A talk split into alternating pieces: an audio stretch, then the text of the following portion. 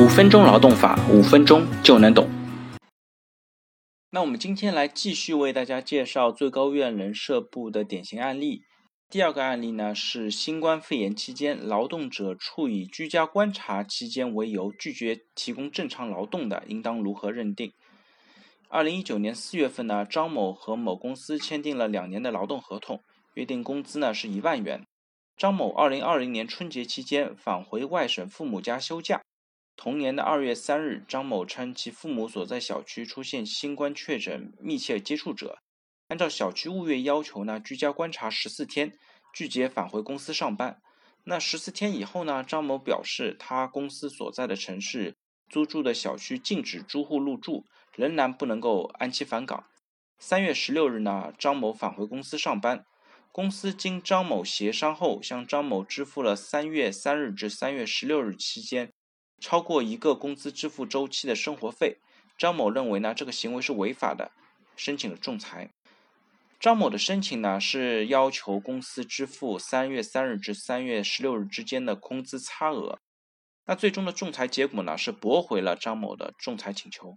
那这个案件的争议焦点呢，就是新冠肺炎期间，张某以居家观察为由拒绝提供劳动，应当怎么来认定？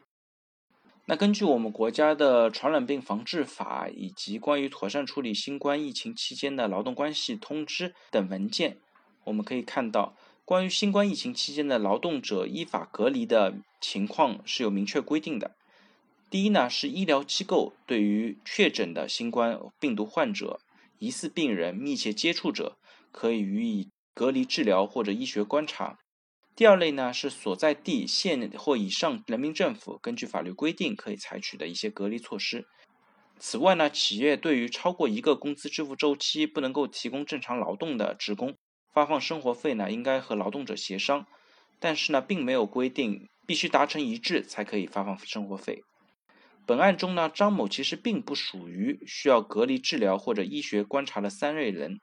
他所在地区的县级以上人民政府呢，也没有对新冠肺炎确诊的密切接触者的小区采取隔离措施，要求张某居家隔离等防范措施，因此呢，张某不属于因为隔离医疗期间或者观察期，或者因为政府的一些措施导致不能够正常提供劳动的一个情形。同时呢，公司和张某在发放生活费之前也进行了协商。对于超过一个工资支付周期的商业公司支付张某的生活费呢，并不违反相关规定，因此呢，驳回了张某的仲裁请求。对于本案例来讲，劳动者在主张自己权益的同时呢，应当严格按照相关规定，严格区分隔离治疗、医学观察和居家观察的不同内涵，避免权利滥用的问题发生。